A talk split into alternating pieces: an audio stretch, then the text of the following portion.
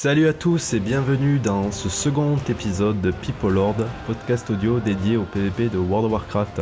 Alors avant d'entamer ce podcast, je tenais à remercier tous les fans de sites comme Judge Hype, Blizzard ou Oguide pour leur article qu'ils ont fait euh, sur leur site web à propos de People Lord. Ils ont parlé du podcast, ils ont un peu démocratisé le PvP et j'ai trouvé ça cool de leur part. Donc euh, à mes côtés aujourd'hui, j'ai toujours Firestar. Comment ça va Firestar? Eh bien écoute moi Alain, je vais très bien et toi? Ben moi ça va aussi, je vais, euh, c'est la forme on va dire. Alors euh, les bilans des audiences de ce premier épisode Eh bien d'abord je tenais, euh, je tenais à remercier comme toi tous les auditeurs qui nous ont écoutés et qui nous ont apporté leur soutien et leurs recommandations sur, sur certaines choses que tu vas, que tu vas parler. Ouais exactement, mais déjà bilan des premières audiences, on a eu plus de 2300 écoutes sur le premier podcast et je trouve que c'est plutôt bien réussi.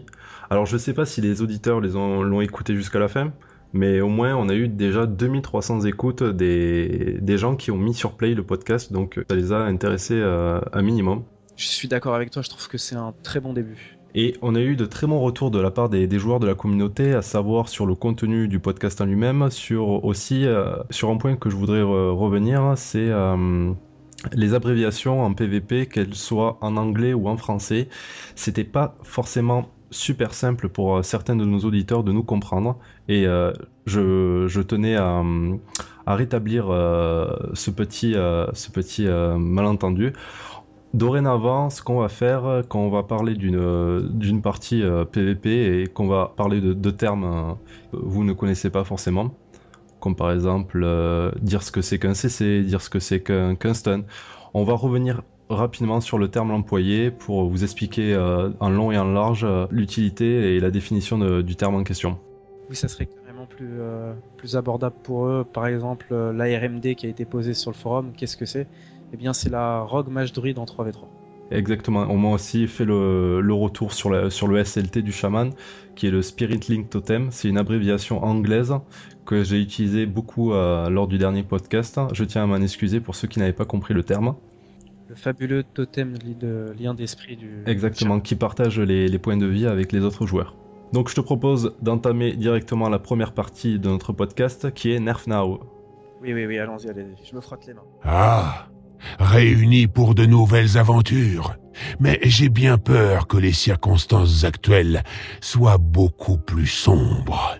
Allez, sur cette première partie, on va parler euh, du changement qu'a opéré Blizzard euh, sur le PVP. Donc euh, ils avaient euh, mis 10% euh, de réduction de, dégâts sur tous les joueurs qui sont en combat PVP. Puis ils l'ont enlevé. En effet, c'était drastique. Ils n'ont pas nerfé des classes, ils ont nerfé le jeu. Clairement. Et en fait, il y, a, deux jours de ça, ils sont revenus sur leur décision et ils ont décidé de d'enlever ce changement pour mettre les 10% de dégâts entre guillemets supplémentaires qu'on a maintenant, quoi, tout simplement. Donc, est-ce que toi, tu avais testé le jeu avec les 10% de dégâts euh, diminués? Alors oui, justement, euh, j'ai pas encore eu le temps de, jouer avec les, euh, avec les changements qui ont été apportés il y a quelques jours. Là, aujourd'hui, nous sommes le, vendredi 20 mars et le changement a été opéré le mercredi 18 mars. Il me semble pour les, le reversement des 10%, c'est ça Oui, mais au final, on peut dire que tu as joué avec les moins 10%. Oui. Parce que au patch 6.1, c'était comme il y a deux jours, entre guillemets. D'accord, d'accord. Oui, bah du coup, bah, j'ai joué, euh, j'ai joué pendant euh, pendant la réduction de dégâts, et là, je n'ai pas encore joué euh, durant les, quelques jours qui où le patch est arrivé. Alors, ton avis sur sur le changement qu'avait fait Blizzard sur la réduction de 10% de, de, dégâts sur les joueurs quand ils sont en, situation de PvP alors je l'ai vraiment très ressenti, je pense que toutes les classes de plaques telles que le paladin et les classes hybrides euh, Druid Prêtron ont dû ressentir ce léger euh, up de résistance. Cependant, cela a eu un impact. Euh, alors, certains, pensent que c'est néfaste. Moi, je suis plutôt euh, de, l'autre avis. Je trouve que c'était un impact positif sur le PVP HL. Les games étaient, les parties étaient plus longues en arène. Elles pouvaient durer entre 10 minutes et 15 minutes. Moi, je trouve que c'est logique car à haut niveau, je pense que les arènes vont se jouer sur de la technicité et euh, c'est pour ma part logique que des, euh, équipes soient collées, euh, collées serrées en termes de, CC ou, de dégâts parce qu'ils jouent dans un, niveau de jeu qui est, assez élevé. Je pense que, dans des arènes à plus basse côte, des one-shots sont sont plus probables. Voilà, ce que je veux vous dire, c'est que lorsqu'on est à haute côte, un one-shot tel qu'en 10 secondes, c'est vraiment plus rare car les joueurs sont vraiment prudents dans leur gameplay. Que, moi, je trouve que c'est logique que les games dépassent 10 minutes. Alors, on va revenir sur la justification de Blizzard à propos euh, de cette réduction de 10% de dégâts. À la base, il avait fait pour contrer le burst, c'est-à-dire euh, la capacité à, infliger de lourds dommages très rapidement, de certaines classes, comme euh, le chasseur et le druide féral. Donc, ils avaient fait ce changement principalement à cause j'ai envie de dire à cause de ces deux classes, même s'il y en a d'autres classes qui ont, qui ont la capacité de, burst très rapidement, comme le rock combat, comme euh, le, le, guerrier. Et en même temps, pour donner l'opportunité à certaines classes euh, comme euh, des casters comme le chaman LM, le mage feu, le, le prêtre ombre ou, ou encore le démoniste, de pouvoir résister plus longtemps. Le souci qu'on a rencontré principalement, parce que moi aussi j'ai fait de l'arène avec euh, cette réduction de, 10%, D'accord. c'est qu'on arrivait à des games évidemment plus longues, mais il y avait toujours des compositions d'arène comme la turbo qui est composée de shaman, warrior euh, et, un healer euh, choisi au hasard, ou comme les compos à base de TSG qui sont composés principalement de DK et de war qui avait l'avantage sur ces games parce qu'il gagnait à, la longueur de temps et on entrait dans, le dampening. Donc le dampening, c'est cette, euh, réduction de, soins qui est apportée euh, en fonction du temps qu'on passe dans, l'arène. Donc moi, quand j'ai joué sur ma prêtre ombre euh, avec cette réduction de dégâts, eh bien, je, n'arrivais plus à, faire de kill, de kill en arène je jouais avec un, mage en, en God Camp et euh, je me suis retrouvé en 2v2 où même avec une série de CC sur le, sur le healer adverse, le joueur ne, tombait pas parce qu'on faisait pas assez de dégâts. Donc euh, un avantage qu'a voulu apporter Blizzard euh, est devenu un désavantage pour, pour certaines compositions d'arène. Et à l'inverse, il y y a, certaines compositions qui se sont vues avantagées avec cette moins 10% de dégâts.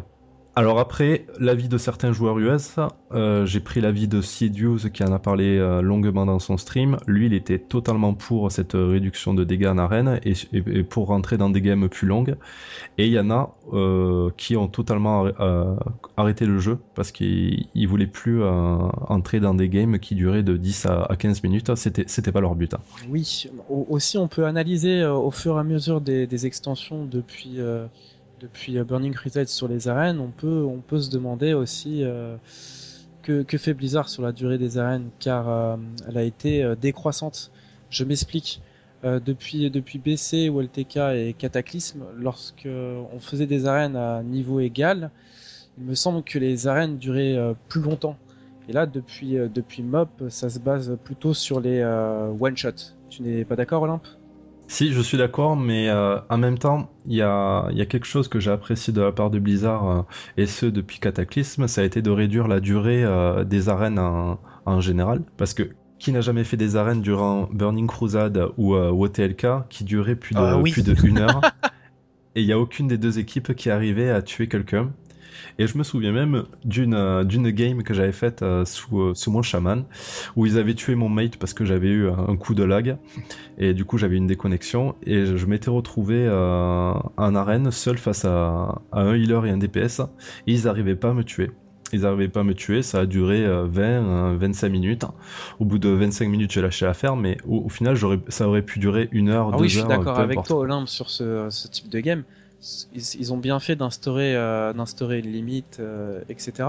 Mais euh, je trouve ça dommage que le, jeu commence à prendre une tournure de celui qui va one-shotter l'autre. je remarque certaines compositions d'arènes de type comme la jungle qui est composée de, de feral, de, hunter. Je trouve qu'ils ont vraiment un trop gros potentiel de, de burst nous avons vu déjà, euh, je pense que tu as pu mm. rencontrer plusieurs joueurs de ce type, qui même en ratant euh, leur contrôle, arrivent, en mettre, arrivent à mettre de la pression à l'équipe adverse et, même tuer le joueur sans, euh, sans contrôle. Alors que le, alors que le heal, parce que toi je sais que Olympe, toi tu joues Shaman Heal, est-ce qu'il t'est arrivé de soigner un de tes coéquipiers et qu'il meurt alors que tu as une fenêtre de cast de 24, de 24 heures sur 24 sur lui?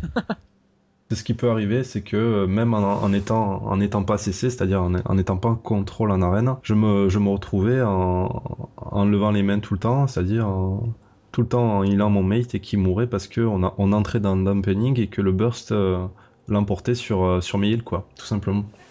Donc, ce que Blizzard a fait depuis, depuis la 6.1 au niveau du Feral et du Hunt, c'est qu'ils ont diminué les dégâts du Feral quand il est sous, forme d'incarnation, il peut spammer euh, son lambeau. Ils ont réduit ses dégâts à 20%. Après, ce qu'ils ont fait sur, euh, sur le chasseur, c'est euh, qu'ils ont, qu'ils ont nerfé son tir tranquillisant. Donc le tir tranquillisant du chasseur, ce qu'il fait, c'est qu'il enlève un, effet magique sur, sur, sur la cible ennemie. Ça agit comme un purge ou comme, comme un dispel magique. Et ça permet, entre guillemets, euh, si vous tombez sur, euh, sur une classe qui peut se, se healer en, en se hautant, comme le Druidil, euh, Monkey, etc., de, de spammer son, son, tir tranquillisant qui coûte 20 points de focalisation, ce qui est pas en soi énorme, et de gagner une game très rapidement. Je me, je, me souviens du, du Hunt euh, Space Survie qui spammait son, son, son tir tranquillisant sur moi en chamanil et tu, tu peux absolument et je tiens tout de même à verser une petite lame une petite larme pour nos, pour nos amis chasseurs, même si euh, ils sont souvent critiqués. Euh, ce nerf du tir tranquillisant est une perte de gameplay. Je, je crois qu'ils vont avoir beaucoup plus, euh, enfin, beaucoup, pas beaucoup plus de mal à jouer, mais plutôt un malaise ou, ou avoir mal au cœur de jouer, de jouer leur classe. Je connais plusieurs chasseurs qui ont, comme tu as dit tout à l'heure, arrêté de jouer car leur gameplay commence à être décroissant, comme je te l'avais dit tout à l'heure, par rapport aux arènes. Ça devient de moins en moins intéressant au fur et à mesure des extensions euh, qui, euh, qui, qui, se déroulent. C'est que les arènes sont de beaucoup de moins en moins fun. Après, c'est peut-être que le, que le jeu devient vieux et que je me fais vieux et que je m'amuse de moins en moins euh, dans les arènes. Mais c'est un sentiment que j'ai l'impression de partager avec plusieurs joueurs d'arène. Oui, je reviens sur, euh, sur ce sentiment parce que moi aussi je, le ressens. C'est un choix de bizarre qui a été de, diminuer la quantité de, de, contrôle euh, pour toutes les classes. Actuellement, le, chasseur se retrouve avec en, gros deux gros contrôles qui sont le trap, euh, la, piqûre de Wyrn s'il si, prend le talent à 45 secondes qui endort la cible pendant 6 secondes ou le stun plus son, son, son kick, hein, jamais je, je l'appelle pas ça comme un contrôle à proprement parler, alors qu'avant le, chasseur avait beaucoup beaucoup beaucoup plus de, contrôle et c'était une classe, on appelait ça là, un très bon chasseur, on l'appelait, il avait un, énorme skill cap. Ce qu'on appelle skill cap, c'est euh, la façon de jouer sa classe et de l'apprendre au fur et à mesure du temps qui est plus élevé que d'autres classes. Quelle a été pour toi justement cette époque pour le chasseur? Le cataclysme, je pense que ça a été une, bonne époque pour, euh, pour le chasseur en termes de skill cap. Hein. En effet, je pense que je partage ton avis par rapport à la saison 11. Il faut noter que des chasseurs en 3v3, il n'y en avait pratiquement pas du tout. Il y en avait des tripes DPS, c'est ça? Ouais. Tripes DPS, quelques jungle et euh, des rares euh, Red and Priest. Il, il, fallait vraiment que le chasseur euh, joue vraiment bien pour, pour qu'il pour qu'il monte. Et là, actuellement, c'est qu'on se retrouve avec des gens qui jouent chasseur depuis très peu de deux temps. Semaines Une semaine Deux semaines Ouais, sésame ou, ou deux semaines. Et qui ont aucune difficulté à jouer leur chasseur hein. quand ils ont 2-3 macros, une macro pour euh, snare son focus et le trap, une, macro pour, euh, pour endormir son focus, hein. et avec ces deux macros, ils, arrivent à, gagner des arènes sans trop de difficultés. C'est une bonne chose pour une mauvaise chose. Blizzard a choisi de réduire, euh, je pense, le nombre de raccourcis de toutes les classes pour faciliter le retour des joueurs sur leur, sur leur extension.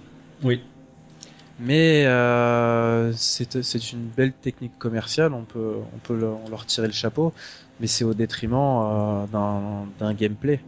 C'est euh, oui, vraiment triste. Voilà, donc il y a beaucoup de joueurs qui ont arrêté de, de, jouer en PvP à cause de ce, de ce gameplay qui, qui commence à se réduire.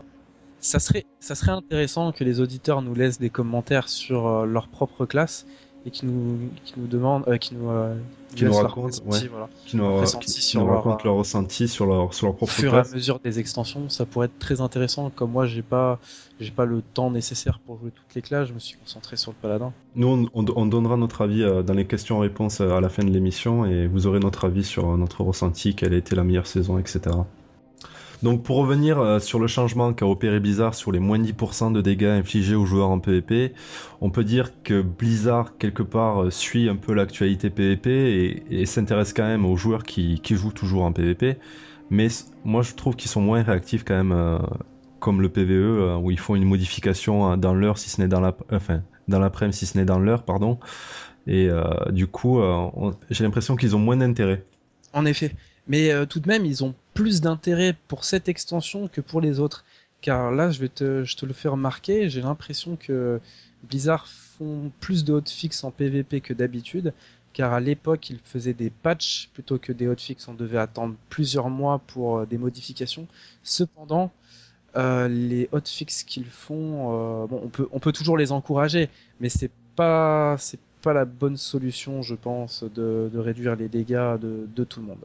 Voilà, je, moi je veux pas rentrer dans un autre débat forcément, mais moi si j'avais un avis à donner aux développeurs Sûr, de, oui. de Blizzard, si un jour ils écoutaient ce, ce podcast, c'est de faire des bêtas fermées euh, avec euh, des joueurs qui font du, du PVP euh, à haut niveau, qu'on peut retrouver sur, sur autant côté US que côté euh, Europe, et euh, d'avoir le ressenti des, joueurs qui, joueraient sur cette bêta fermée, donc ils feraient des arènes, des BG, des RBG, et au moins ils auraient le, ressenti directement sur les modifications. Parce que maintenant, on sait que Blizzard, a la capacité de distinguer euh, les sorts qui, euh, qui, auront un effet sur le PvP et qui auront un effet sur le PvE. C'est-à-dire, ils, pe- ils ils peuvent dire les dégâts de l'éclair de givre fera 50% de dégâts en P- de plus en PvE et 50% de moins en PvP. Tu vois, tu vois, tu vois le genre? En effet, oui. On peut penser au sort du prêtre qui a été modifié récemment. C'est la salve, la grâce salvatrice, Ouais. qui est, ré- qui est l'effe- l'efficacité est réduite en, en combat joueur contre joueur. Donc, euh, tu viens de me, me faire tilter quelque chose. Peut-être que Blizzard est tout simplement feignant et ne font pas ça sur tous les sorts alors qu'ils devraient le faire. Ouais, mais ça, ça sera un autre débat. On va passer au débat du mois.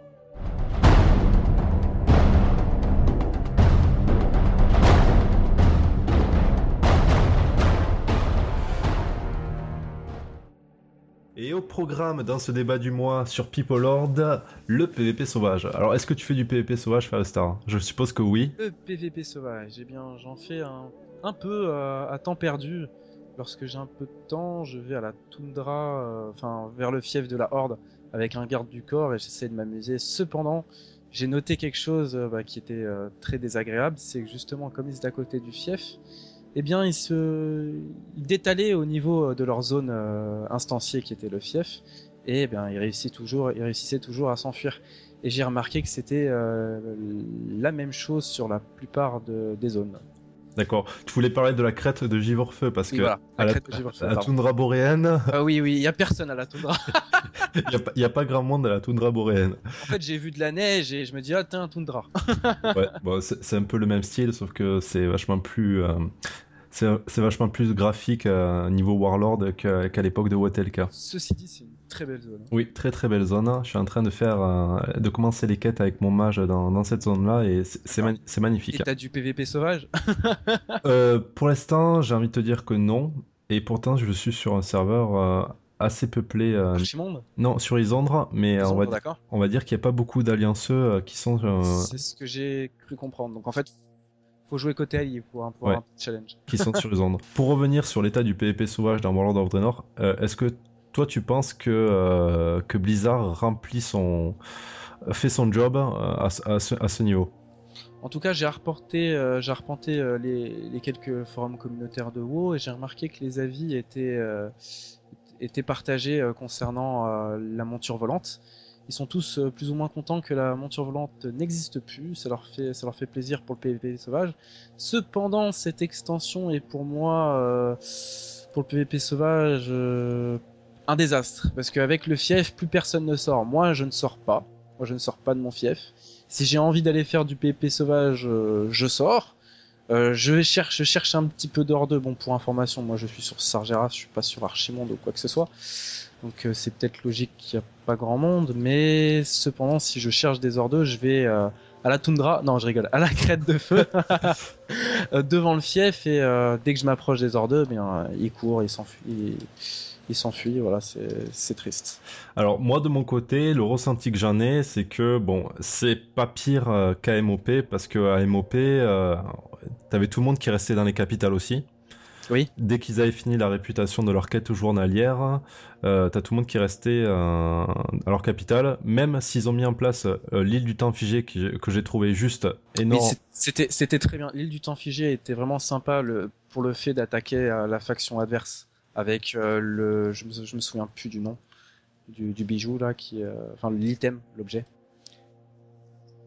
Le lien d'Ordos. Hein. Voilà, le lien d'Ordos. C'était vraiment très sympa. Je me suis vraiment beaucoup amusé à, jouer sur cette île. Donc ouais, pour revenir, euh, bon, j'ai fait pas mal de PvP sauvage depuis Warlord of Draenor, notamment du côté de Nagran, où on a la possibilité d'utiliser une monture si vous la prenez auprès de, votre bâtiment de, fief à, Nagran qui vous permet d'utiliser une, monture tout en, tout en utilisant vos sorts. C'est-à-dire euh, aucun joueur ne, peut vous enlever de la monture et euh, aucun, aucun mob ne peut aussi vous enlever de la monture. ah oui, tu parles du bouc et du, loup là. Ouais, du, du, tabulk et, du loup euh, côté horde. Donc en fait, ouais, cet, item, enfin cette, monture est, plutôt très très sympa euh, quand on veut faire du PvP sauvage. Et en grand, il y a beaucoup, euh, il y a beaucoup d'objectifs de, quêtes journalières, comme par exemple ramasser, euh, ramasser des peaux de certains rhinocéros ou, ou éléphants. Donc ça permet à, ça permet à, certains de, récolter euh, quelques, quelques items et c'est un endroit assez intéressant pour, pour faire du PvP sauvage aussi. Mais je, je pense que Blizzard euh, n'a pas rempli euh, son, objectif avec cette, histoire de, monture volante. Ah bon? Parce que je, je, pense sincèrement que s'ils mettaient en place la monture volante dans World of Draenor, sans faire de promesses, eh bien, ça ruinerait complètement le, PvP sauvage encore pire que, d'habitude. Donc pour l'instant, ils, se sont prononcés en disant on ne met pas en place de monture volante, mais c'est pas sûr encore. Est-ce qu'ils vont satisfaire une partie des joueurs qui, eux, veulent arpenter les zones très rapidement, ou est-ce qu'ils vont euh, rester sur leur position? Ça, on, va le voir euh, à l'avenir. Alors oui, tu as raison. Si euh, Blizzard remet en place les montures, euh, les montures volantes, ça mettra le point final sur le PVP sauvage. Mais j'ose espérer que la prochaine zone qui risque d'être accessible, c'est-à-dire la jungle de Tanan, euh, soit ou réhabilite le, PVP sauvage. En quelque sorte, de nouvelles quêtes journalières, etc. vont, de nouveau sortir. Je pense que ça sera comme bon. Je, je, ne suis pas allé voir à quoi va ressembler la jungle de, de Tanan ou ou euh, à quel sujet ça va être euh, tu va servir quel objectif on va faire quel objectif donc je suppose que ça va être en termes de PvP sauvage similaire à la euh, au trône du tonnerre je sais plus comment ça s'appelait à, Mop la petite île ah oui la, zone de, Thunder machin voilà. La zone, la, zone du tonnerre, l'île du tonnerre, ça doit être ça. Voilà, ça. Je vais aller regarder directement. Mop, tac, tac, tac. Dende, euh, c'est l'île de tonnerre, voilà. Mais après, pour revenir sur cette histoire de PvP sauvage, euh, au final, Blizzard n'a pas donné d'objectif euh, aux joueurs pour leur donner envie, l'envie de faire du PvP sauvage. Je, veux dire, pour les joueurs, qu'un joueur joue à, WoW, il faut, faut une carotte. Pour, il faut des objectifs dans le jeu. Pour ceux qui font du PvE, ça va être de récolter de l'équipement. Pour ceux qui font du PvP, ça va être de récolter aussi de l'équipement et de, et de, et de s'amuser aussi. Mais si on, si on dit à un joueur PvP, tu peux aussi récolter ton équipement en faisant des battlegrounds, des BG.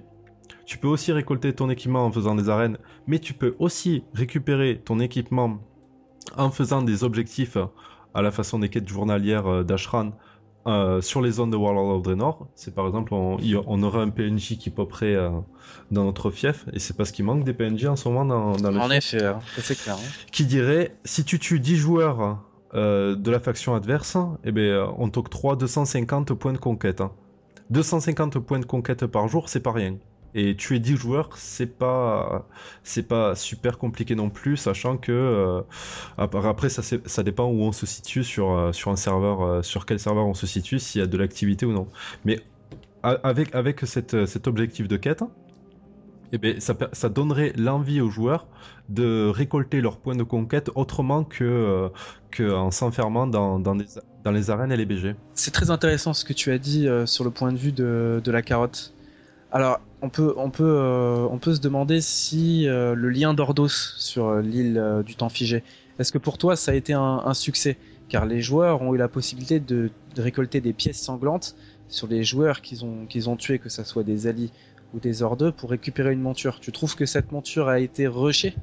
Euh, je trouve pas que la monture a été rushée parce que 500 points de pièces sanglantes, c'est plutôt très compliqué à avoir. Euh, enfin, ça prend du temps. C'est du farming, tout simplement. C'est comme le, à l'époque euh, le tabar d'Arator ou ou du clan adverse. Et eh ben, c'était entre guillemets un objectif pour les joueurs de récolter un, tabar comme ça ou une monture. Et je pense que, que, Blizzard a totalement rempli son rôle. Alors après, est-ce qu'il faudrait se limiter à une monture pour pour avoir un objectif en, euh, chacun de nous Ou est-ce qu'on pourrait agrémenter On sait que les personnes, les personnes sont fans de, cosmétiques d'en haut. Pourquoi pas ne, rajouter de, la transmogrification ou euh, par exemple euh, des jouets qui permettraient, qui, permettraient d'être utilisés en PvP sauvage. Je repense justement à la carapace de tortue qui a été utilisée à MOP, que j'adorais utiliser pour pour enlever euh, de monture euh, tout joueur qui était en monture volante. On utilisait la carapace, ça l'enlevait de sa monture volante, ça le faisait tomber. Un petit message pour son deuil? Ouais, qui n'est plus utilisable à partir du level 94, je Rest in peace. Rest in peace, comme tu dis. Et bien, avec ce genre de, de jouets, ou de ce genre de, de, carottes, comme on dit, et bien, je pense que Blizzard a tout intérêt à, à, relancer l'activité euh, sur, sur le PvP sauvage alors justement, comme nous parlons de PvP sauvage, on pourrait faire une constatation au fur et à mesure des extensions. Vanilla a été pour moi le précurseur du, euh, du PvP sauvage, ce qui est logique vu que c'est la première extension. Mais il faut aussi rappeler que le PvP sauvage, euh, enfin le PvP a démarré sans champ de bataille. Alors les joueurs étaient obligés, comme tu as dit euh, pour la carotte, d'avoir des titres PvP en faisant des, du PvP sauvage. Ce qui, ce certains joueurs euh, comme euh, des joueurs qui veulent farmer leur grade à aller aller dans les zones bas level de niveau 50, c'est-à-dire des joueurs verts pour euh, les farmer et récupérer de l'honneur plus facilement. Ça a déjà été arrivé. Et inversement, les joueurs qui se faisaient farmer appelaient les gens de leur guilde pour venir les aider parce qu'ils n'arrivaient pas à, à, pexer tranquillement et ça, crée, et ça créait le PvP sauvage. C'est ça qui, qui faisait le PvP sauvage. Oui. Alors ensuite, on va euh, à la fin de Vanilla, il y a Bizarre qui a mis en place euh, les objectifs euh, de zone à Silitus notamment, qui a été plutôt, on va dire, un échec. Oui, je suis d'accord avec toi, ça, a été totalement un échec. Pourquoi ça a été un échec? Je pense que c'est parce que les le, jeu, le jeu commence à vieillir, même à, même à Vanilla. Je me souviens, on en avait discuté un petit peu hors, podcast. Tu me parlais d'un Comment, comment s'appelait le podcast que tu écoutais? C'était les Azeroth Les Azerotiens Qu'est-ce que c'était? Azeroth.fr ou, Patrick Béja disait que. Tu peux en dire quelques mots? Voilà. Patrick Béja annonçait dans, dans, le tout début de, de ses podcasts, oui. euh, je sais plus si c'était Patrick ou Dany, euh, qu'ils annonçaient que, que les efforts de guerre à Silitus en termes de PvP sauvage, euh, ça n'avait pas remis au goût du jour euh, les, premiers, les premiers instants de PvP. Alors voilà, en 2015 maintenant, avec ce qu'on entend, ce qu'on entendait maintenant. Euh, en 2008, hein En 2008 euh, par, par Azeroth.fr, on peut constater que les mentalités évoluent et euh, World of Warcraft a été quand même le précurseur sur des, des MMORPG. Ce qu'il faut savoir, c'est qu'aussi le PvP sauvage sur les autres sur les autres MMO. Est-ce que tu as joué à Star Wars, non? Oui. oui, oui. Est-ce que tu avais du PvP sauvage? Il y en avait, mais c'était pas. Euh, il, fallait se trouver dans les bonnes zones. Hein. Ok. Eh bien, ce que, ce que je veux dire, c'est que le PvP sauvage, ça influence, euh, influé par, par la communauté. Maintenant, il y a beaucoup moins de magie qu'à l'époque. Avant, on voulait chercher son premier Ali, son premier hors vite faire son, euh, vite faire son petit titre, etc. Maintenant, il y a beaucoup moins de magie. On est devenu peut-être plus, plus peut-être plus casu où on est devenu feignant surtout peut-être plus peut-être peut-être plus papy qui veut rester dans son fief j'ai aussi j'ai aussi un autre exemple qui n'est pas du PvP sauvage mais du, du, du laxisme de World of Warcraft est-ce que vous vous souvenez des difficultés des donjons Parce que là, je vais parler aux auditeurs euh, PVE. Des donjons euh, héroïques de Burning Crusade? Vous vous souvenez C'était très difficile. C'était euh, assez difficile. Moi, je me souviens de la. c'est pas la fournaise sanglante, mais c'était c'était sur c'était sur le côté. Tu te souviens du nom Oui, oui, c'était. La main brisée, mais c'était des orques de la main brisée, mais j'ai oublié le nom. Bon, passons. Souvenez-vous que après Burning Crusade, il y a eu Raids of the Lich King. Souvenez-vous aussi des, donjons héroïques qui ont été très. Euh, ils étaient faciles ou difficiles? C'était facile à cette époque. Voilà. Non, il me semble que ça a été difficile et ensuite les joueurs ont demandé que c'était très facile, non? Ils ont demandé un nerf. Alors ça, non, ça, ça a été à Cataclysme où les donjons étaient très difficiles au début et ensuite il y, a eu un nerf. Hein. Ah oui, je confirme. J'avais fait les donjons, euh, les donjons à kata. Parce que il fallait faire du, des CC en instant, c'est-à-dire des contrôles sur euh, sur les sur les mobs qu'il y avait et euh, les gens ça leur plaisait pas et du coup ils avaient fait un, gros nerf à l'appel sur sur toutes les héroïques et du coup on s'est retrouvé avec des buffs de dégâts en, en, instance héroïque et carrément. Et au final on, on les farmait tout simplement. Eh bien, je, voilà, je voulais en venir que euh, la communauté de joueurs euh, devenait de plus en plus feignante vis-à-vis des difficultés des, euh, des difficultés des donjons, etc. Donc j'ai l'impression qu'on on, a dégradé, on a dégradé le jeu nous-mêmes, hein, quelque chose comme ça, où on n'a plus envie, on n'a pas la magie pour pour vouloir revivre les premiers instants de de, notre premier MMORPG. Voilà, mais sans vouloir faire généralité non plus, on, on met pas tous les, joueurs dans le même panier, mais euh, il y a des joueurs qui, euh, qui n'ont plus forcément le temps de jouer comme avant, parce que moi, il faut, le dire, euh, au tout début où j'ai commencé World of Warcraft, je, je, ne comptais pas mon temps, parce que je, au fur et à mesure que je découvrais le jeu, plus je passais de temps et, et vice versa. Et au final, avec le recul, est-ce qu'on peut accorder autant de temps euh, maintenant au jeu euh, qu'auparavant? Peut-être que non, les joueurs ont grandi aussi. Olympe, est-ce que tu est-ce que tu t'écoutes et est-ce que tu m'écoutes? On dirait des vieux, pas qui parlent. Clairement. Je, pense que bon, je pense que ça doit être qu'on commence à devenir un petit peu vieux. Peut-être que je pense que les euh, que les nouveaux ou les ou les jeunes des extens de de WoW et des prochaines extensions, je pense qu'ils ont tout de même cette magie que nous on l'a que nous on a on a eu et ils vont faire ils vont faire vivre un petit peu de PVP sauvage mais je pense tout de même que ce n'est pas la clientèle forte. Après, je tiens à signaler à nos auditeurs qu'il y a des serveurs toujours vivants en termes de PvP sauvage. Je, pense notamment sur le serveur Archimonde, où il y a plusieurs guildes dont, euh, qui rivalisent, notamment euh, je pense à Cause qui nous avait parlé de sa guilde qui est old school, qui fait beaucoup de PvP sauvage et qui, euh, entre guillemets, a des rivalités avec la faction adverse et ils organisent beaucoup d'événements pour, pour aller faire du PvP sauvage tout simplement. Et moi, je trouve ça super bien, quoi, qu'il y ait ce genre de motivation des deux côtés de la faction. Alors, c'est fabuleux, on va les encourager. Et comme on, on avait dit tout à l'heure, c'est vraiment c'est vraiment dans les mains des joueurs de créer cette, euh, cette atmosphère, de, créer cette atmosphère et ce PVP sauvage. Moulin de Tarenne et, euh, et, et, Ostrivage. Ostrivage. euh, Moulin de Tarenne et Ostrivage, ben ça, ça, ça s'est créé par les joueurs. Ce n'est pas Blizzard qui a mis des pancartes en disant que c'est ici que vous allez avoir du PVP sauvage. Il faut vraiment que ce soit nous, les joueurs, qui créons euh, cette atmosphère. Donc euh, moi, je, tenais à remercier tous les, tout ce type de joueurs qui font vivre la communauté euh, à travers d'événements pour organiser des batailles, euh, même que ce soit des batailles perdues au fin fond, au fin fond, au fin fond de la toundra boréenne. Si, si c'est un événement qui peut des crêtes de feu ou de la toundra, voilà, des crêtes de feu ou de la toundra qui puissent mettre de l'animation sur certains serveurs, eh je trouve ça plutôt, je trouve ça très cool. Je tiens, je tiens tout de même à passer un, petit coucou aux personnes euh, qui se souviennent des viandards, de la guilde des viandards. Est-ce que tu t'en souviens, euh, Olympe Oui, qui ne se souvient pas des viandards hein ah, Ils étaient vraiment euh, mythiques, petite guerre sur les forums, petit trollage, traquage, etc. Si on peut passer, si on peut mettre quelques petites vidéos d'eux sur la description de People Lord, je pense que ça peut en plaire à plus d'un si vous avez l'ambition de de faire une petite guilde de PVP sauvage. C'était comme ça l'époque des joueurs enfin l'époque, comment dire, l'époque de Vanilla où le PVP était vraiment quelque chose, quelque chose qu'on voulait au fond du cœur et que c'était euh, très intense. Oui, après moi je tiens aussi à, nos auditeurs que si vous êtes intéressé de manière générale par du PvP sauvage ou si vous êtes juste curieux, vous allez sur Warcraft Movie ou sur YouTube et vous tapez un, mot-clé, vous tapez World PvP. Et quand vous tapez World PvP, vous allez tomber sur un maximum de vidéos plus ou moins bien, mais je pense notamment à Vurtn, à, des gens comme ça qui ont, qui ont fait euh, du PvP sauvage euh, juste juste un moment légendaire, entre guillemets.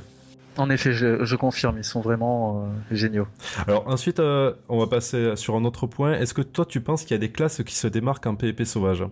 Je pense que le Paladin Vindic se démarque assez vis-à-vis de la longanimité, la longanimité qui a 30 secondes, et de la possibilité d'enchaîner imposition des mains, main de protection et bouclier divin. Je pense, je pense que le Paladin Vindic est probablement une des meilleures classes, peut-être.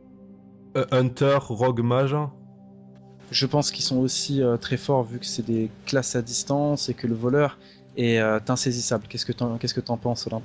Ben, je pense que le, voleur reste quand même euh, la classe qui peut s'infiltrer partout, en capitale, dans des bases, dans des bases où il n'y a pas de, de, garde qui puisse voir les, les camoufler. Tiens, c'est drôle. La vidéo des viandards, il y avait une vidéo des viandards composée uniquement de druides, il, Féro et Rogue qui s'infiltraient dans Orgrimmar. on pourra la mettre dans, le lien. Donc euh, voilà, c'est vraiment, c'est vraiment les classes d'infiltration euh, au top du top si vous voulez faire un assassinat. Si vous n'aimez pas quelqu'un, si quelqu'un vous a volé un loot, envoyez la guilde. Après, je pense que le, rogue est, joué plus de manière solitaire, dans le sens où euh, s'il veut faire du PvP sauvage avec d'autres classes, imaginons il joue avec un prêtre et qu'il veut s'infiltrer dans, dans Ogrimmar, ben forcément il, il, il, sera, il sera moins Performant, ouais. moins un, esprit de, coéquipier, on va dire.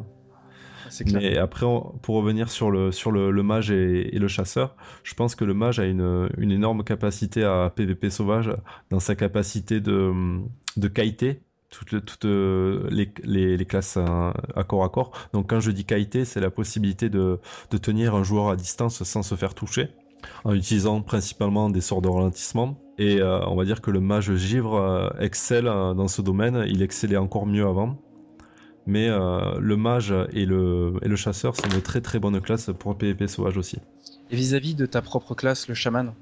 Alors je pense que le chaman élémentaire est une classe très très fun à jouer en PvP sauvage quand on joue sur des sur des euh, sur des zones à, ouais sur des zones à, à plateforme euh, de type falaise. Euh, d'ailleurs, j'ai fait ma quête journal tout à l'heure. Il y avait un moine. Et je, bien celle-là. Je, je, je, me suis pas pu, j'ai pas pu m'empêcher de, de, le bump dans le vide pour le, pour le voir, pour le voir mourir quelques mètres plus bas. Et bon, c'est assez marrant ce soir, surtout, surtout sur des, sur des zones comme ça à plateforme. Après, dès qu'il y a plusieurs joueurs, je parle, euh, il y a des classes qui excellent à, contrôler plusieurs joueurs à la fois et faire, faire plusieurs kills, notamment le hunter, notamment le mage. Mais le shaman est très très mauvais dans, dans, ce truc-là. C'est-à-dire que s'il a plus de deux joueurs sur lui, eh bien, pour faire du 2 vis 1, il excellera moins que le mage ou que, Bien sûr. ou que le hunter. Il a moins de contrôle de zone que, que ses classes. C'est ça. C'est ça. voilà Bon, qui avait commandé une double portion de potage de fesses et pour conclure sur cette partie euh, de PVP sauvage, qui était notre, notre débat du mois, on pourra dire que c'est les joueurs qui font vivre euh, la communauté du PVP sauvage, et que si vous souhaitez euh, rejoindre ce, genre de joueurs, il y a, des guildes je pense notamment sur le serveur Archimonde, qui sont dédiés à ce type de jeu qui est le PvP sauvage. Donc autant côté hors que côté allié, vous pouvez vous pouvez les rejoindre ce genre de guilde. Eh bien, eh bien, sachez la communauté que le PvP sauvage est dans vos mains. C'est vous, c'est vous qui en détenez le destin. combattez, trollez sur les forums, etc. rejoignez les guildes Horde et Alliance pour euh, combattre chacun de votre côté. N'oubliez pas que Blizzard vous donne les outils pour faire le PvP sauvage et ça sera pas eux qui vous pousseront à en faire. Et on va enchaîner tout de suite euh, avec la partie les astuces de Pipo. Allons-y.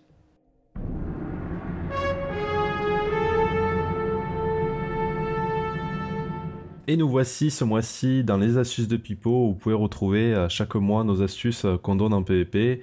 Et ce mois-ci, c'est le Fakecast qui a l'honneur. Donc, qu'est-ce que c'est que le Fakecast Très bonne question. Donc, pour ceux qui ne savent pas, le Fakecast, en fait, c'est euh, la façon en arène, on va dire, d'interrompre son propre sort, c'est-à-dire d'annuler l'incantation d'un sort pour essayer de déclencher, on va dire, un kick, c'est-à-dire une interruption du joueur adverse. Prenons l'exemple, par exemple, sur, euh, sur mon personnage que je joue, c'est un chaman. Donc euh, je suis en train d'incanter une, vague de soins et j'ai un, petit guerrier qui, qui est en face de moi. Donc j'incante ma vague de soins, j'arrête l'incantation de ma vague de soins soit avec une macro qui est dédiée, soit avec la touche espace qui est par défaut. Et là, je, si, le, si le, le guerrier en face euh, sait que je, fais un fake ou, ne sait pas, il lance son interruption. Et du coup, j'ai un champ libre de 15 secondes devant moi pour incanter à volonté sans me faire interrompre par la personne en face. Alors, faut savoir que à ce jour, il y a de nombreux add-ons qui permettent euh, de voir les interruptions des joueurs adverses. Je pense notamment aux add-ons que je, linkerai euh, dans cet article, hein, qui sont Omnibar et Interruptbar.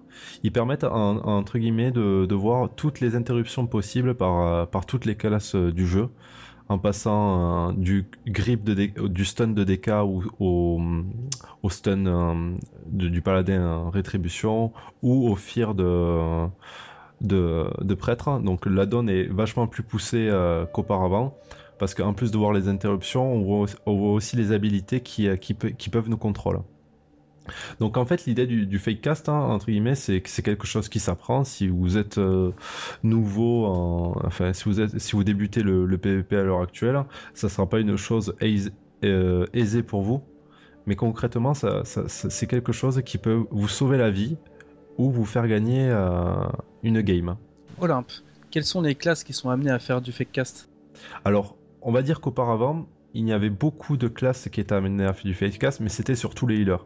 Les healers, on parlait de fakecast parce que euh, euh, on va dire que le healer, euh, il incante sur son école de nature, c'est-à-dire il incante un sort qui fait partie de, l'école de, nature, et que s'il se prend une, interruption sur lui, il ne pourra pas se healer, et donc logiquement, il devrait mourir. Les classes auparavant, je pense notamment aux mages ou aux démonistes qui avaient plusieurs écoles de magie, notamment ombre, feu ou givre, feu, n'étaient pas forcément amenés à faire du fake cast parce que euh, ils avaient pas dans s'ils se faisaient interrompre leur, leur école de, feu, ils avaient toujours l'école de givre pour, euh, pour continuer à DPS. Est-ce que tu pourrais prodiguer un, conseil à nos amis DPS pour euh, un fake cast? Est-ce qu'ils devraient tout le temps fake cast ou fake cast à un point nommé tel que à l'utilisation d'un CD burst devraient faire plus attention à leur, euh, à leur barre d'incantation Alors moi, ce que je conseille, c'est que si vous faites un fake cast, assurez-vous d'avoir toujours un sort en, en, backup, c'est-à-dire de côté, pour pouvoir assurer son fake cast. Par exemple, quand je suis sur mon chaman et que je souhaite fake cast, et que j'incante un afflux de soins ou une vague de soins, je m'assure toujours d'avoir mon remous d'opérationnel pour assurer mon fake cast et quand même pendant la durée où j'ai fait ce fake cast euh, j'ai pris des dégâts. Et du coup il faut que quand même mon remous puisse me remonter les dégâts que je, que je me suis pris pendant la durée où j'ai fait le fake cast d'accord donc tu ne perds pas de temps. Exactement.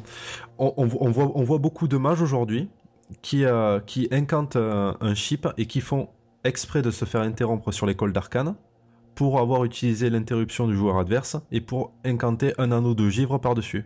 C'est-à-dire que même s'ils se font interrompre le CC qui est euh, la métamorphose, et eh bien ils ont toujours l'anneau de givre par-dessus pour contrôler euh, la personne. Donc c'est euh, c'est joué quand même euh, stratégiquement. Il faut savoir que le fake cast c'est avant tout stratégique. C'est forcer le joueur adverse à, faire une interruption pour avoir un champ, un champ libre ensuite.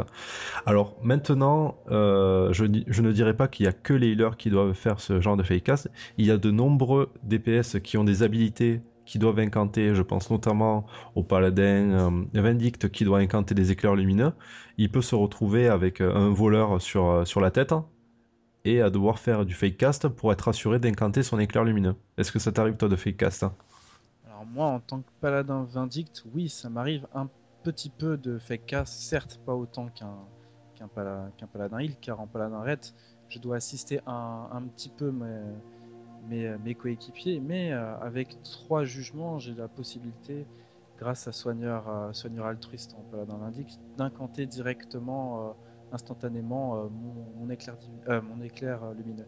Mais je voulais aussi venir par rapport au point de vue de l'interrompeur. Ce qu'il faut savoir, euh, interrompeur vis-à-vis du, du, fake cast, c'est que vous avez la main mise sur le jeu du healer adverse.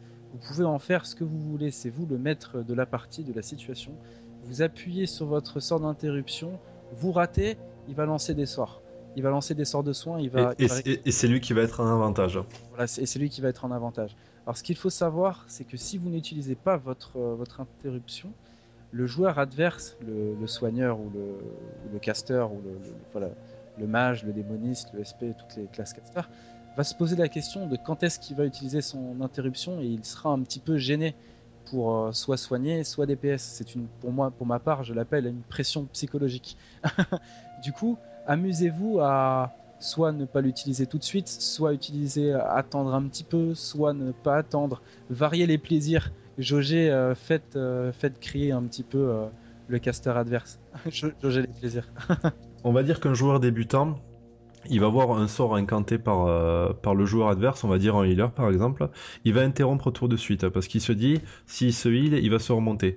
Mais si vous gardez dans cet esprit-là que le mec, que le, que le, que le gars en face, excusez-moi, puisse faire un fake cast, et il va vous faire un fake cast et vous aurez votre interruption dans le vent et du coup, il sera le healer adverse sera toujours que vous, que euh, au, début. Donc, ce qu'il faut faire, c'est tout simplement, si vous êtes amené à faire une interruption sur, euh, sur le joueur adverse, c'est attendre la fin de son incantation et de, euh, et de, et de kicker, d'interrompre au dernier moment. Ensuite, on peut retrouver d'autres types de joueurs d'un très très haut niveau. Je pense notamment à Kuna à l'époque de, Cataclysme, qui faisait ce qu'on appelle du pré-kick. Donc euh, pour vous expliquer maintenant ce que c'est que le pré-kick, c'est envisager que la personne en face va incanter un soin, et dans la milliseconde qui suit le, soin du joueur euh, adverse, vous lancez votre sort d'interruption. Et en fait, ça va interrompre le joueur au tout début de son incantation. Et là, il faut être plutôt très très bon pour pouvoir réaliser ce genre de choses. Et malheureusement, je voulais venir sur le point qu'on allait parler euh, sur le débat euh, du fakecast euh, et des interruptions en général, c'est la prolifération des, des bot kicks en arène. Très malheureux. Comme, comme le jeu prend de la vieillesse, on est en 2015, toutes les technologies s'améliorent, que ce soit, que ça soit notre bon vieux jeu World of Warcraft, que les logiciels de triche tels que les bots, etc. Donc euh, pour en revenir à l'expliquer à la communauté, si vous, si vous croisez une personne en arène qui vous interrompt à la milliseconde où vous avez lancé votre sort, alors soit le mec fait ce qu'on appelle du pré-kick comme on vient de parler précédemment, et là dans ce cas-là il est très bon, mais ça m'étonnerait qu'il le réussisse à chaque fois soit vous avez affaire à un joueur qui a un, logiciel euh, qui, s'appelle un bot kick qui permet d'interrompre une incantation dans, la milliseconde où le joueur adverse a lancé son incantation. Et vous avez un autre type de bot kick qui lui interrompt le sort uniquement à la fin, euh, de l'incantation du joueur adverse. Donc c'est très malsain. Moi je pense que ça, ruine complètement le plaisir de, qu'on a de jouer en arène. Et euh, franchement, ça, nuit beaucoup à la communauté PvP. Olympe, est-ce que tu as remarqué une certaine communauté utiliser ce, bot? J'ai remarqué qu'il y avait euh, une communauté, oui, mais pas forcément dans, les joueurs de haut niveau. J'ai remarqué ça dans, en 2C2 surtout, mais pas forcément dans les joueurs de haut niveau. Ensuite, en Battleground, euh, on, on, en, croise quelques-uns, mais c'est pas non plus c'est pas, non plus ce qu'il y, a de, ce qu'il y a de plus flagrant en Battleground. Je le vois plus en arène plutôt que, qu'en BG. Alors moi je vais pas mâcher mes mots. Ceux que je vois utiliser ça, c'est souvent les écritures silyriques, c'est-à-dire les Russes. Alors, il, y a, j'avais un ami russe euh, dans mon, dans mon, dans ma liste d'amis Battle.net qui me disait que, je, après, je- j'ai pas envie de faire de généralité, on n'est pas là Oui, pour- bien non, sûr. non On plus. est- on. Que euh, si euh, on voulait rejoindre une team qui faisait du 2K RBG euh, sur, Équipe. sur- voilà, RBG. une équipe RBG, Alors, Sur- Battleground. voilà, sur, sur, sur un serveur russe, on était obligé d'avoir ce programme installé chez soi, sinon on n'était pas pris dans l'équipe. Waouh. Donc c'était venu à un point que beaucoup de Russes utilisent euh, ce, ce hein, qu'on appelle pour euh, essayer de gagner des parties. Et bientôt, le volant dans World of Warcraft.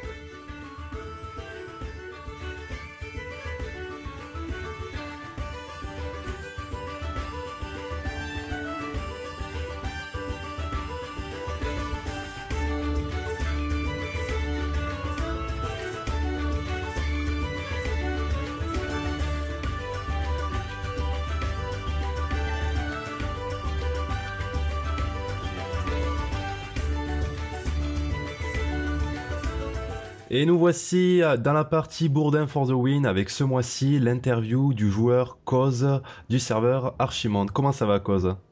Ça va très bien, merci de l'invitation, ça fait plaisir. Alors est-ce que tu pourrais te présenter en, en quelques mots à la communauté, euh, la classe que tu joues, ta guilde euh, et, toi-même hein, tout simplement? Ok, donc euh, IRL, je m'appelle Renaud, j'ai 20 ans, je vis en Suisse actuellement. Sur WoW, je joue sur le serveur Archimonde depuis maintenant 4 ans, je joue à WoW depuis 10 ans. Euh, j'ai 2 K2 XP sur, euh, sur 4 classes et euh, actuellement mon main c'est moine DPS et je, je stream euh, maintenant du moine DPS et j'ai un deuxième perso depuis euh, quelques jours là en, en mage fire pour du sauvage. D'accord. Euh, et, et ta guilde du coup Old School, est-ce que tu peux nous la présenter? Ok, donc ma guilde est une guilde 100% PVP sauvage. Euh, on fait un peu du RBG, mais c'est juste pour les 3 wins en général qui permettent euh, d'obtenir le stuff euh, chaque semaine. Sinon, c'est uniquement du PVP sauvage, donc qui consiste à aller euh, devant les raids euh, des, des PVE pour euh, les empêcher de rentrer, les tuer pendant une heure, une heure et demie, faire des, des gurubashi, tout ce qui est tout ce qui est extérieur en fait au battleground et aux arènes tout simplement. Et on en parlait justement avec Firestar dans, dans le point précédent, c'était le débat du mois d'ailleurs, le PvP sauvage, c'est pour ça que j'ai choisi de t'interviewer ce mois-ci. Est-ce que tu as un avis toi? Est-ce que tu penses que le PvP sauvage a tendance à, à être à moins se démocratiser comme auparavant, comme à Vanilla par exemple? Euh, je pense que ça dépend des, des patchs. PvP sauvage est toujours un peu en dents. Il y a des, il y a des extensions qui ont permis vraiment d'avoir un PvP sauvage euh, très sympathique, très efficace. Depuis les montures volantes, c'est vrai qu'on a eu, euh, on a eu deux trois problèmes à ce niveau-là. Ça s'est toujours arrangé par des, zones euh, où les montures volantes n'étaient pas accessibles, etc. Maintenant, je pense qu'à WOD, le fait d'avoir retiré les montures volantes, c'est très bien. Mais d'un autre côté, on se mange euh, du phasing dans la plupart des zones et, euh, et c'est vrai que ça crée beaucoup de problèmes pour le PvP sauvage. Ouais, Firestar il en parlait justement de ce phasing dans, cette, dans certaines zones de Warlord of Draenor, on se retrouve avec euh, des, des personnes qui peuvent aller se planquer entre guillemets dans, dans leur caserne ou dans leur genre de capitale de zone et du coup on, on- on- on ne peut plus les voir tout simplement. Ouais, je pourrais donner l'exemple du poste Tellari à Nagrand. C'est vrai que souvent, euh, des mecs de la Horde se mettent sur la falaise qui est juste en dessus, et euh, par exemple des Hunters tirent euh, sur les, gens qui sont au poste Tellari, et ils ont juste à reculer de, de 1 mètre ou juste 10 engage et ils disparaissent dans le phasing. D'accord. Et est-ce que sur Archimonde le PvP sauvage marche bien? On va dire est, est actif. hein Euh, je pense que c'est difficile de juger ça. En fait, le PvP sauvage dépend des gens, tout simplement. C'est les gens qui le font vivre. C'est pas forcément euh, Blizzard. Il y aura toujours, même s'il y a du phasing, même s'il y a des montures volantes, même si, euh, j'en sais rien, l'équilibrage est foireux ou je sais pas. euh, moi, je trouve que ça va en tout cas. Mais tant qu'il y a des gens pour faire vivre le sauvage, euh, il y en aura toujours. Même si c'est euh, que deux guildes sur un serveur ou j'en sais rien, même des mecs hors guilde. Hein, du moment que le serveur est un serveur JCJ, le, le sauvage crèvera pas. Ouais, on, est arrivé à, ce- à cette conclusion avec Firestar sur le, sur le premier débat. Tant qu'il y aura des gens pour faire vivre euh, le PvP sauvage en organisant des événements ou euh, des rencontres euh, entre, entre guildes, eh ben, ça, le fera vivre euh, complètement. quoi. Alors ensuite, pour le PvP sauvage, comment toi t'as optimisé ton, fief pour, faire du PvP sauvage justement? T'as pris, t'as pris quoi comme bâtiment? Euh, je suis pas for- forcément un expert, je pense que dans ma guilde, il y en a qui connaissent beaucoup mieux ça, mais euh, en gros, le plus important, je pense que c'est l'atelier. euh, qui permet d'avoir une, une bombe nucléaire qui inflige sauf erreur 504 dégâts dans une zone au bout de 10 secondes. Après, c'est réduit par la, la puissance du CJ. Hein. Forcément, tu mets pas un 500K, quoi, mais c'est pas un bon dégât. Pour préciser à nos auditeurs, l'atelier, c'est l'atelier Gnome hein, dont, dont parle Cause actuellement. Ouais, bien sûr, l'atelier Gnome. Ensuite euh, donc l'atelier, ouais, il permet d'avoir la bombe nucléaire et plusieurs autres items euh, plutôt fun, des fusées, euh, etc. Enfin, c'est, toujours pareil, hein, les, les métiers ingénieurs ou tous les, les, les, les, outils ingénieurs du jeu en fait sont toujours fun pour le PVP. Comme la cape, comme la cape gobelin, comme les, les, nitro boosters sur sur la ceinture. Ça c'est hors fief, mais c'est hyper important. Hein. Moi, je, j'encourage fortement les gens qui sont dans ma guilde à prendre des, planeurs, en sachant que maintenant on peut les acheter à l'achever en fait. Enfin, les, ingénieurs peuvent en fabriquer pour les donner à ceux qui ne sont pas ingés. Du coup, tout le monde peut en avoir et c'est vraiment très important en PvP sauvage. Ensuite, est-ce que toi, tu es du genre à avoir un garde du corps à tes côtés avec euh, le, bâtiment qui est la caserne, qui permet d'avoir un garde du corps qui te suit partout en, en Draenor euh, moi non, mais je pense que c'est bien. Je pense que c'est sûrement opti. Il paraît que ça tape pas si fort que ça. Moi j'en ai pas encore fait, j'ai pas assez euh, amélioré mon fief pour ça. D'accord. Après, je suppose que t'as le, le sanctum du gladiateur? Évidemment, le bâtiment le plus important, hein, qui, qui, donne vraiment des bonus intéressants. Euh, sauf erreur le bonus des, des 35% de PV, là où, euh, où les dégâts sont réduits de 50%, sauf erreur. Ouais, c'est bien ça. Donc quand vous tombez sous moins 35% de vos points de vie, vous recevez un, buff qui, euh, qui, est, qui est sur un, cooldown de 2 minutes, qui vous, euh, qui vous diminue tous les dégâts reçus de 50%, mais il faut avoir le, le Sanctum du Gladiator au rang 3. Ouais, il est très important, il permet aussi de faire le qui permet de se stuff, etc. C'est vraiment, vraiment le Sanctum, le bâtiment principal des gens qui font du PvP dans le jeu. Après, à côté de ça, il y a l'auberge qui permet tous les jours d'avoir plusieurs quêtes euh, accessibles permettent d'obtenir des items, euh, soit des items fun du type un panneau d'affichage où on peut écrire des messages euh, lisibles par la faction adverse par exemple, ou, euh, ou d'autres d'autres outils fun, j'en sais rien, il y a derrière un bandana, se faire des trucs comme ça. Et j'allais y venir justement parce qu'on peut obtenir par ces quêtes journalières la plume d'Aviana, donc qui permet de, de, se, de, se, lancer dans les airs et de, de fuir d'un combat. Est-ce que ce genre d'item, tu le rends obligatoire pour les gens de ta guilde qui font du PvP oui la plume, c'est l'outil principal du PvP sauvage. Il permet de disengage un fight. Après, il est, il est facilement contrable par. Euh, si, les gens en face, ils ont un cerveau, tout simplement, euh, il, est, contrable quoi, par un grip. Euh, j'en sais rien. Il y a, plein de moyens d'empêcher de, le, le, mec de plume, mais c'est hyper important. Quand on est en team fight contre une autre guilde et que j'en sais rien, on se fait surprendre. ça nous est déjà arrivé où on est 15 en sortie et tout d'un coup il y a un raid 40 qui débarque parce qu'on s'est fait spy tout simplement. Euh, on est obligé de tous fuir, euh, de tous mettre la plume. Et c'est très important de l'avoir. D'accord. Après, est-ce que vous avez, euh, est-ce que dans ta guilde vous avez des, des lieux préférés en, en Draenor pour faire du PvP sauvage? Alors, en début de soirée, en général, on va devant les raids PvE tout simplement. Là, après, le problème de ça, c'est que les gens en face, souvent, euh, ne luttent pas beaucoup. C'est-à-dire que c'est des gens qui sont plutôt casus ou des gens qui font du PVE, donc ils sont pas... C'est rare des mecs qui sont très forts en PVE et très forts en, PVP, en fait. D'accord. Du coup, souvent, les gens essayent de rentrer bêtement et se font chain kill, ou des fois, ils ressortent à, à 5-6 pour essayer de faire genre, mais on les retue direct. Y a pas de... Du coup, les gens se plaignent les gens de ma guilde se plaignent euh, de pas avoir euh, assez de répondants en face. Donc souvent c'est des, des, phases qui durent euh, 30-40 minutes et après on change d'endroit. Euh, après il y a Gurubashi évidemment, euh, l'arène de Gurubashi qui je rappelle toutes les 3 heures sauf erreur, il y a un coffre qui apparaît dans une arène. Euh, on y va le but c'est de récupérer le, le, coffre. En sachant que si on n'est pas groupé, euh, on peut se taper aussi interfaction. C'est vraiment intéressant comme, euh, comme concept, ça date de Vanilla et c'est toujours autant sympa depuis Vanilla. Et à côté de ça, en Draenor, beaucoup de fights à Nagrand, le problème de Nagrand, c'est le déséquilibrage avec la, monture Talbuk, euh, au niveau des hunters principalement, ou de plusieurs casters. Et pour terminer, euh, Gorgon, il y a souvent des, fights à Gorgon. Après, c'est où, on fait le fight, en fait, tout simplement. Ça peut être n'importe où, le PvP sauvage. Il n'y a pas vraiment de spot. Là, on, va, revenir euh, à la classe que tu joues. Tu joues moine, euh, marchevent, mais aussi de temps en temps, ce que j'ai compris, Tisse Brume, un, un RBG. Ouais, ouais, je. Ouais. Est-ce que qu'est-ce que tu penses de la spécialisation en marchevin actuellement?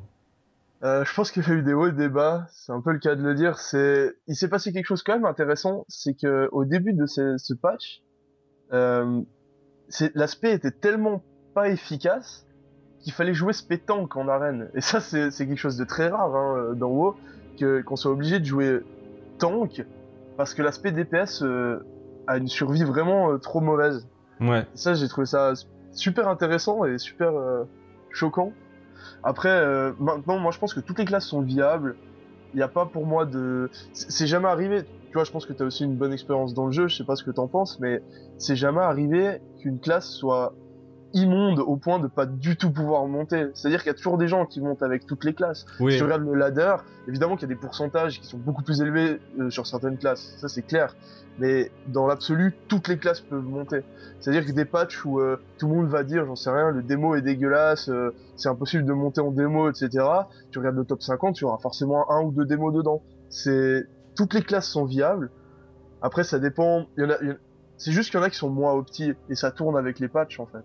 Ouais. Après, il y en a, y en a qui se rabattent sur euh, sur les spé de leur classe tout simplement. C'est-à-dire, euh, un mec qui joue SPLM et qui voit que ça marche pas forcément, il va passer en, en spé resto ou spé amélio.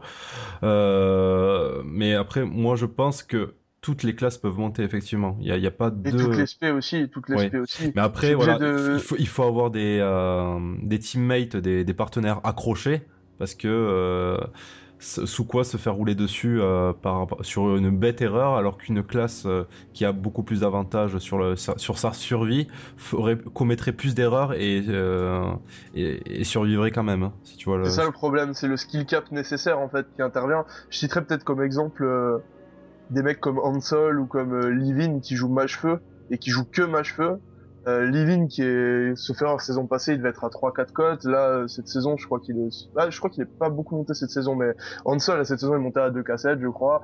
Donc c'est des, des mecs qui, avec une spé euh, presque jamais joué, match feu, euh, qui édite pas opti du tout, etc. Et euh, les mecs, ils montent depuis des années. Euh, je pense qu'avec toutes les spé et toutes les classes, on peut monter. J'ai vu des streams de Jay Miley, je sais pas si tu vois qui c'est, un mage assez connu côté US, sauf erreur. Ouais. Euh, il joue en arcane ils en arcane à deux cassettes. Donc euh, tout, toutes les spé peuvent être jouées, toutes les classes peuvent être jouées. Après, c'est c'est juste une histoire de skill cap. Hein. Et donc pour revenir au moins de Marchevin, on va dire que AMOP c'était entre guillemets le le dieu du 1 vs 1, on va dire euh, ouais, sûr, la, hein. la, la, meilleure classe pour duel. Est-ce que 1 vs 2. Ouais, et, ouais, et du 1 vs 2. Est-ce que maintenant tu penses que le que le moine de Marchevin a, a une bête est-ce que toi tu as une bête noire? Dans tes J'en ai plein, j'en ai plein, c'est plus du tout ce que c'était.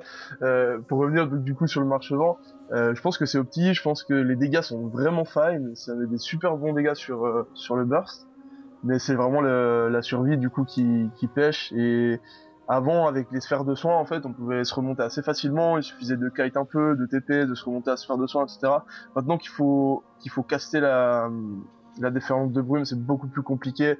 Euh, j'ai réessayé de faire du 1vs2 comme je pouvais faire à MOP. Je crois que j'étais monté à un, à un K6, je crois, un K6, presque un K7 tout seul. Donc c'était vraiment, euh, c'était vraiment facile, quoi. Et maintenant, ça, ouais, c'est vraiment plus que c'était. Et bon, je duel très rarement. Je suis pas fan de duel. Je trouve que c'est, bah, c'est déséquilibré, tout simplement. C'est pas un mode de jeu idéal. Euh, je pense pas qu'il y ait besoin d'énormément de skill en duel. Après, je sais qu'il y a des gens qui sont fous de ça. Moi, c'est pas tellement mon truc, donc je peux pas trop juger. Mais si je me fie euh, à l'arène ou au BG, j'en sais rien, les différents 1v1 que je peux avoir, en moine, il n'y a pas beaucoup de classes qu'on peut qu'on peut facilement battre en 1v1, euh, honnêtement. Il peut y avoir des classes CAC du style War, etc. War peut-être Ret aussi, qui peuvent se kite assez facilement. Mais dès qu'on a une classe en face avec un gros CD def qui tempo beaucoup et qui a un gros burst qu'on peut pas tenir euh, à part quand on a le karma, c'est compliqué. Par exemple, euh, je pense que la pire classe c'est mage honnêtement parce que le mage il peut enlever le karma avec le bloc il a un énorme burst, donc on est obligé de, karma sur ce burst. En fait, s'il burst à l'entame, on est obligé de karma, et après il bloque le karma et il nous finit en fait. Euh, enfin, je... J'en parlais dans le, dans, le, dans le podcast précédent. Est-ce que tu utilises pas l'astuce de karma le, le pet sur euh, quand tu joues contre mage? Pour qu'il pour qu'il bloque dans le vent ou euh, qu'il utilise son euh, qui peut qui puisse pas bloquer le karma parce qu'au final tu karma son pet son élémentaire de, de givre et, Mhm. euh, et, ça, et, et t'évite euh, qu'il claque son bloc ou quoi que ce soit et, c'est vrai, c'est vrai que c'est une bonne idée, c'est une bonne astuce. Après, comme je te dis, je duel pas souvent, donc moi après quand je suis en arène, euh, je vais pas karma le pet, quoi. Je karma le, le deuxième DPS tout simplement, ou je karma le heal. Mais euh, c'est vrai que je karma jamais sur mage en arène. Après en duel, c'est vrai que j'ai pas pensé à ça, c'est une bonne, c'est une bonne astuce, je pense. Et comme je te dis, je duel pas, quoi. D'accord. Ensuite, les, les principales compos que tu joues en arène, euh, c'est quoi avec ton moine?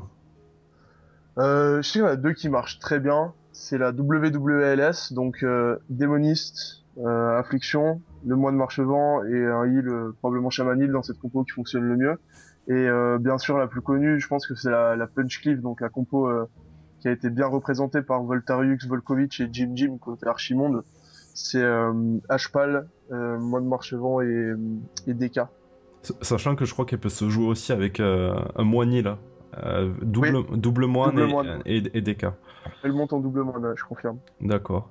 Et bon, t'es aussi un streamer, euh, c'est-à-dire que tu streams euh, sur Twitch hein, depuis Ouais, quelques temps. pour ça que je suis là, j'imagine. Ouais.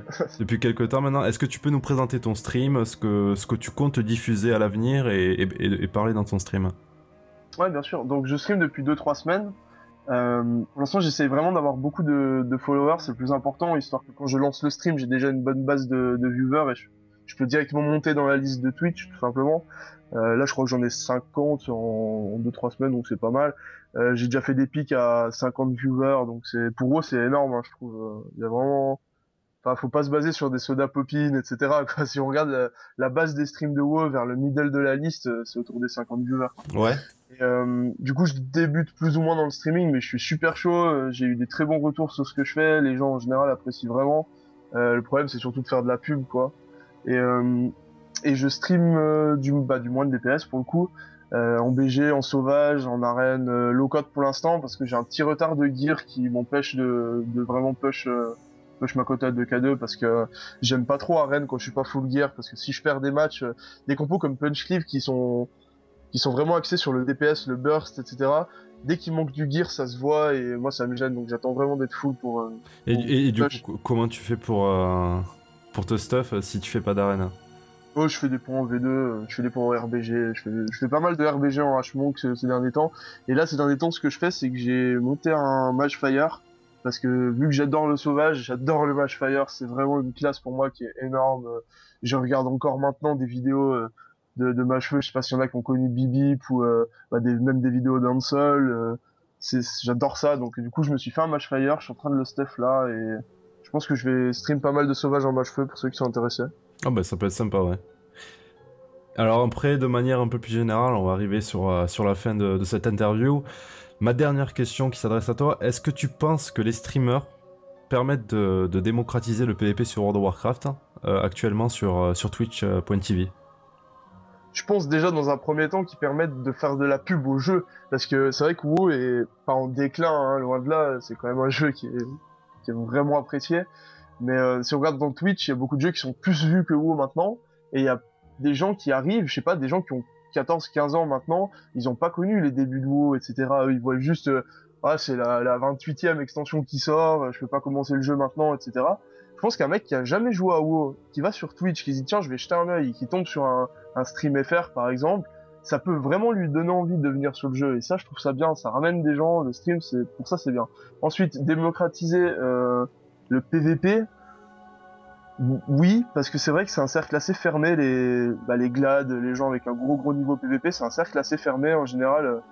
Il n'y a, y a, pas beaucoup de transmission de connaissances qui se font entre les, gens qui sont là depuis euh, des années et qui sont très bons PVP et des, des casuals tout simplement, ou des, des débutants. Et ça, je pense que c'est important. Un bon exemple que je citerai, c'est Is, le, Is qui est un rogue euh, d'Archimonde, qui quand il stream euh, est vraiment à l'écoute de, ses viewers et répond aux questions, etc. Ça, c'est très important. C'est ça qui, donne envie aux gens qui ont moins d'expérience de, monter, tout simplement. Ouais, moi je suis totalement d'accord avec toi, que des joueurs comme Is puissent euh, communiquer, enfin interagir avec euh, la communauté sans forcément euh, lancer le stream et se dire euh, ça y est j'ai mes viewers, ils vont peut-être faire des donations ou ils en feront Ouais. pas, plutôt que de Ah, Il y a deux types de streamers en fait. Il y a deux types de streamers. Il y a celui qui est excellent, donc euh, pour moi c'est 2K8+, vraiment c'est le joueur d'exception qui, qui lui va juste allumer sa webcam, allumer son, son stream et jouer. Et il parle très peu, il, fait, il, il joue des games en fait, et les gens viennent regarder pour voir les games, pas pour euh, entendre le mec parler ou forcément poser des questions. Ouais. Après, le deuxième type, pour moi, c'est vraiment ça, le vrai streamer. C'est celui qui a pas forcément un niveau énorme. C'est ce que j'essaye de faire moi dans mon stream. Donc là, euh, je parle indirectement de mon stream dans ce que je vais dire. Euh, le plus important, c'est le chat en fait. Les gens qui font vivre le chat, qui parlent, qui posent des questions, et c'est ça qui rend le truc interactif. Euh, le streamer, avant tout, c'est un animateur. Je pense pas que ça doit être un pro gamer. Je pense qu'avant tout, c'est un animateur. Et moi, j'essaie de, j'essaie de partager mon expérience du jeu. Donc, ça fait quand même 10 ans que je joue. J'ai toutes les classes, sauf euh, PAL, je crois. Euh, je pense que je peux monter à 2K avec à peu près toutes les classes et toutes les SP. J'ai, j'ai 4 classes XP de 2K2. Enfin, j'ai, j'ai quand même une, une XP que je prends euh, au-dessus de la moyenne quand même, sans vouloir être prétentieux, mais qui est de loin pas une XP GLAD, une XP euh, 2K8+, euh, etc. Donc moi, j'essaye de, de, partager mon expérience à mon niveau. Quand euh, je dis toujours, bah, quand on me pose des questions, je réponds comme je pense moi. C'est pas forcément juste, euh, mais j'essaie de partager mes connaissances. Je pense que pour quelqu'un qui débute, donc qui a moins que 2K, on va dire, ça peut être très bien de venir sur mon stream parce qu'il va vraiment apprendre plus, je pense, qu'en regardant un stream 2K8+. Parce qu'en regardant un stream à très haute cote, souvent c'est trop compliqué et le gameplay est pas du tout le même, c'est vraiment un autre univers. Le mieux quand on est en dessous de 2K, je pense que c'est de se baser sur un bon stream 2K2 d'abord et de progresser ensuite. Ben, on, on, encourage tous nos auditeurs à aller voir ton stream. Je mettrai le, le lien euh, sur l'article de, de peoplelord.fr. Merci. Et euh, sinon, le nom de ton stream sur Twitch, si les gens veulent le, le rechercher euh, directement euh, donc ouais, c'est un peu compliqué du coup parce que j'ai euh, pas pu mettre cause. Donc c'est mon ancien pseudo, c'est Kazix avec 3 X. Donc K Z Y X X X. D'accord. Bon, si jamais on mettra le lien si vous arrivez je pas. Je pense que c'est plus simple. Et je vous invite à le follow du coup comme ça vous serez averti par mail euh, quand je stream. D'accord. Bon, on arrive à la fin de cette interview du coup. Je te remercie euh, pour tes réponses hein, et pour ta participation. Merci à toi pour l'invitation. Et à très bientôt. Ça marche. Ciao ciao. Ciao. Et nous arrivons à la dernière partie de ce podcast euh, de People Lord avec une petite question de la communauté qui a été posée par un membre euh, sur, euh, par email. Il nous pose comme question depuis quand jouez-vous en PvP et quelle saison préférez-vous? Alors je vais te laisser la parole, euh, Firestar. D'accord, c'est moi qui commence, d'accord, d'accord. Ah bah alors moi j'ai commencé le PVP pour ceux qui ont suivi le premier podcast, euh, le premier épisode, depuis Vania, comme j'ai été monté euh, rang 14, mais là la question concerne le PVP sauvage en arène, c'est-à-dire depuis Burning Crusade, alors que j'ai commencé, mais ma saison préférée a été... tac tac tac, alors il faut bien réfléchir... Mmh, tac, tac, tac. Je pense la saison 10 ou 11, c'est euh, à ces moments-là où j'ai rencontré euh, des coéquipiers et que j'ai pu, euh, que j'ai pu m'améliorer. J'ai pu m'améliorer et jouer avec eux assez souvent, etc. C'est à ce moment-là où que j'ai pu rencontrer mes coéquipiers avec qui j'ai pu jouer le plus souvent possible. Et euh, c'est un petit secret, euh, c'est un secret pour personne je pense, mais pour monter en arène, il faut garder les mêmes coéquipiers et jouer assez souvent avec eux. Et c'est comme ça que vous allez être euh, gladiateur, dueliste ou rival ou compétiteur ou monter simplement un peu plus de côtes. Donc pour ma part, c'est sur cette période-là où j'ai préféré le PVP. D'accord. Bon alors moi je vais répondre aussi à cette, à cette question qu'on qu nous a posée. Alors pour moi, depuis quand je joue à World of Warcraft? Je joue à World of Warcraft depuis fin BC. Euh, j'ai commencé vraiment le PVP à la saison 8, donc c'était l'époque du gladiateur... Euh, Courroucé. Courroucé, c'est bien ça. Donc on arrivait vers la fin de Wotelka. J'avais déjà commencé le PvP un peu avant, mais les arènes, j'ai vraiment commencé à cette époque-là à, à, jouer les, mes premières compos RLS, euh, mes premières TSG et, compagnie, où j'ai eu mon titre euh, euh, 2K ou 2K2, je sais plus, euh, à cette époque-là. Et c'est là où je me suis vraiment attelé. C'est là aussi où j'ai rencontré, comme toi, mes mates avec qui j'ai joué à Cataclysme euh, durant tout Cataclysme avec qui je suis monté à 2K4. Donc, euh, comme tu le dis, c'est euh, les, les, mecs avec qui j'avais euh, expérim expérimenté pardon, ma cote durant OTLK qui m'a permis de, monter durant Cataclysme. Après, au niveau de la saison, je ne dirais pas que j'ai préféré la S8 uniquement parce que j'ai commencé à, à m'expérimenter à, à, cette période-là, mais parce que pour moi c'était l'époque où même s'il y avait les légendaires, c'était, je, je, pense que toutes les classes pouvaient euh, et toutes les spé pouvaient s'en sortir en arène. Par rapport à Cataclysme, on, on, avait déjà plus de différences. Je pense que là, par contre, à Wetelka, on avait vraiment toutes les spé, toutes classes confondues, qui étaient représentées dans, dans le top leader. Je sais pas si tu es d'accord avec moi. Oui, je suis d'accord, c'est pas faux. Alors, tu aurais un conseil à donner à la communauté? Au niveau 2, Alors au niveau, voilà, parce que j'ai euh, j'ai déjà eu euh, cette question à répétition, c'est comment monter en arène?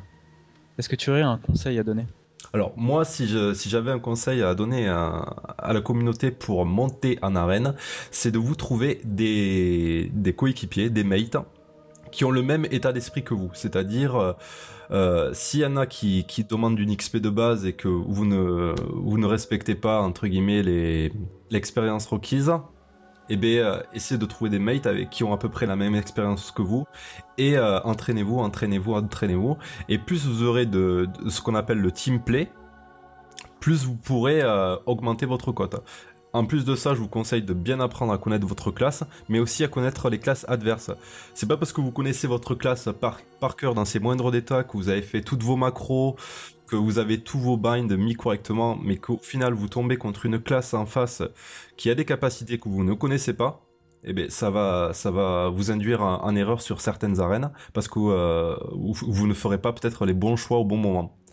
Mais euh, la priorité, je pense que pour arène, c'est d'avoir du team play, de jouer en synergie, comme on l'a dit au premier épisode, avec des gens avec qui on a l'habitude de jouer, et c'est comme ça que vous arriverez à monter. Donc, jouez d'abord dans un esprit de, loisir, j'ai envie de dire, et ensuite euh, viser euh, des titres, des objectifs avec, avec, les, gens avec qui vous, l'avez- vous avez l'habitude de jouer. Oui, tout à fait. Alors moi, pour ma part, j'aimerais ajouter une, chose euh, à ce que tu as dit, c'est simplement de constater le classement PVP, que ça soit RB, que ça soit champ de bataille côté, arène côté 2, 2v2, 3v3 ou 5v5. Il y a une constatation à faire, c'est que c'est toujours les mêmes joueurs qui montent. Ce n'est pas, ce n'est pas pour rien, c'est que ces joueurs-là jouent ensemble depuis plusieurs années.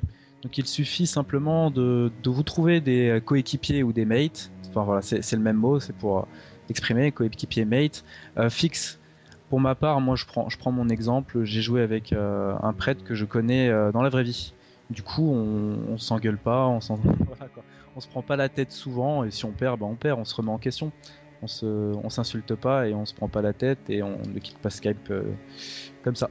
Voilà. Ça, c'est un bon point ce que tu dis, se remettre en question. Et euh, je pense que de nombreux joueurs devraient faire de même, c'est-à-dire euh, remettre en question euh, son personnage avant tout, avant d'accuser forcément la classe adverse ou, ou, euh, ses coéquipiers. Et c'est à partir de là que je pense qu'on peut faire de, de gros efforts et des, et des progrès euh, pour, euh, pour gagner en, en expérience en arène. Diantre On dirait que nous n'avons plus le temps, mes amis Voilà, voilà, c'est déjà terminé pour ce second épisode de People Lord. Enfin, déjà terminé. On a quand même parlé pendant plus d'une heure euh, sur le PVP sauvage, euh, sur l'interview que j'ai faite de cause, mais aussi euh, notre façon de voir le jeu. Donc, en espérant que vous aurez apprécié ces. C'est plus d'une heure de podcast euh, en notre compagnie. On vous invite à suivre euh, les suivants qui vont apparaître sur le site de peoplelord.fr ou sur la chaîne de SoundCloud. N'hésitez pas à faire des commentaires, bien sûr. Et j'ai été vraiment euh, ravi euh, d'apprécier ce, ce petit épisode euh, en, en la bonne compagnie de Olympe. Merci beaucoup. Have fun and people. Bye bye. Fun and people. Bye bye.